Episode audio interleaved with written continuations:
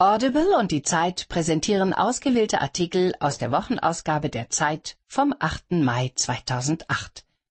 Hören Sie in dieser Ausgabe Die neue Weltordnung. Die Preisexplosion für Nahrungsmittel und Energie zeigt, dass die alte ökonomische Weltordnung nicht mehr gilt, in der die Länder des Westens auf der Sonnenseite lebten und die große Mehrheit der Menschheit im Schatten. Von Joschka Fischer. Die Kleinteile der Schöpfung. Alle Materie besteht aus Atomen, und diese bilden Moleküle. Das größte, das in der Natur vorkommt, ist die Erbsubstanz DNA. In Baltimore suchen Forscher in den menschlichen Genen nach winzigen Defekten. Sie sind der Schlüssel, um Krebs früh zu erkennen und zu heilen. Von Ulrich Bahnsen Hassfigur Mallorca-Rentner In Deutschland ist offenbar nur ein armer Rentner ein guter Rentner. Unser Kolumnist findet, dass Senioren durchaus auf Mallorca Hula Hula tanzen dürfen. Von Harald Martenstein. Ein riesiges Feuer brannte in mir. Die Sängerin und Schauspielerin Ute Lemper musste immer gegen Klischees und Vorurteile kämpfen. Nun hat sie ihre Freiheit gefunden. Aufgezeichnet von Ralf Geisenhans Lüke. Recht horms die Bayern. Der Steuervorstoß der CSU ist eine Wahlkampffinte. Deshalb ist er aber nicht falsch. Die Steuerlast muss gesenkt werden. Von Thomas Fischermann. Kaum ein Mann an Deck. Die Schifffahrt boomt, aber die Räder haben zu wenig Nachwuchs ausgebildet. Heute fehlt es ihnen an Kapitänen und anderen Seeleuten. Von Ruth Helmling. Nur Halbelite. Neun Universitäten dürfen sich exzellent nennen wegen ihrer Forschung. Doch die Studienbedingungen sind genauso schlecht wie anderswo. Von Jan Martin Viarda. Stimmt's? Landfresser Fleisch. Ilona Mennerich aus München fragt, verbraucht die Tierzucht wirklich mehr Weideland als der Pflanzenanbau? Christoph Drösser antwortet. Bienen, die von Wespen träumen. Rocco Schamoni und Heinz Strunk entdecken das Hamburger Schauspielhaus als Bühne des Punk. Von Peter Kümmel. Kuckuck.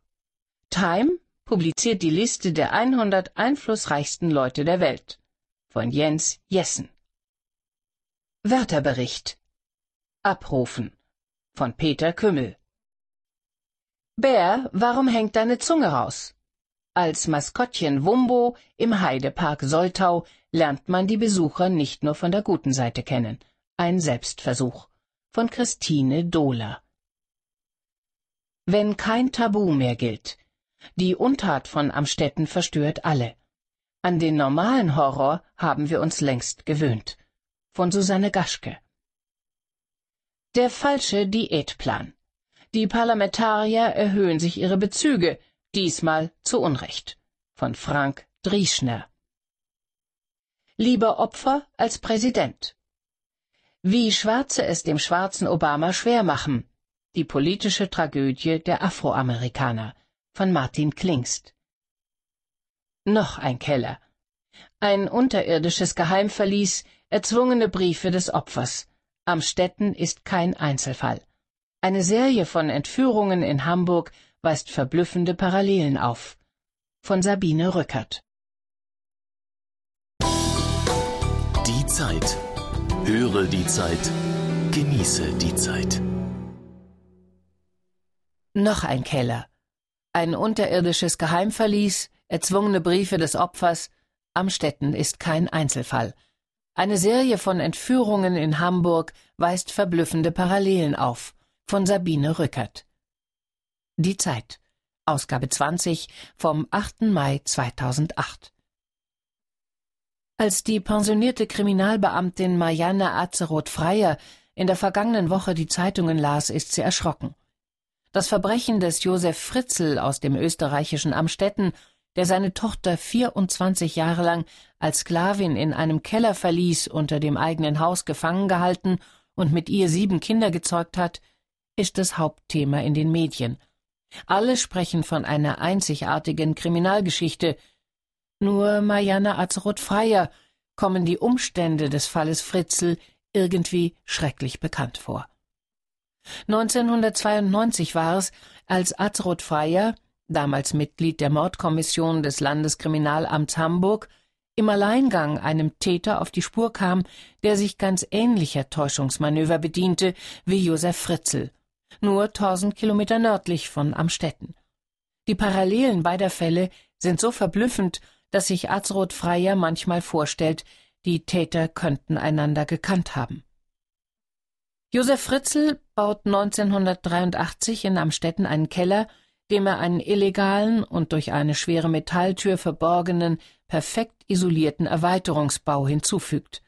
Dort hinein sperrt er im August 1984 seine Tochter Elisabeth. Zunächst kettet er sie mit Handschellen an einen Pfosten. Im gleichen Jahr wie Fritzl baut auch der zwölf Jahre jüngere Lutz R. in Hamburg den Keller aus.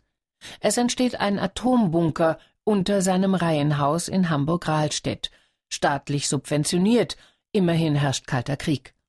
Der damalige Bürgermeister Klaus von Donani weiht den unterirdischen schallisolierten Betonbau höchstpersönlich ein allerdings nicht den von R hinzugefügten illegalen Raum, der hinter einer dicken, mit Werkzeug behängten Metalltür liegt und nur kriechend durch eine kleine Luke erreicht werden kann. In dieses Verlies sperrt R im März 1986 die 61-jährige Hildegard K., die Frau seines Chefs, eines Hamburger Kirschnermeisters. Auch er kettet sein Opfer mit Handschellen an den Pfosten eines Stockbettes. Lutz R. hat die Frau von zu Hause entführt und dabei Geld und Schmuck im Wert von etwa 40.000 D-Mark mitgenommen. Mehrere Tage überlebt Hildegard K. im verborgenen Kellerraum und wird dort vermutlich vom bekennenden Sadomasochisten Lutz R. auch sexuell misshandelt. Dann ermordet R. die Gefangene, zersägt ihre Leiche und versenkt diese in einem mit Salzsäure gefüllten Fass im eigenen Garten.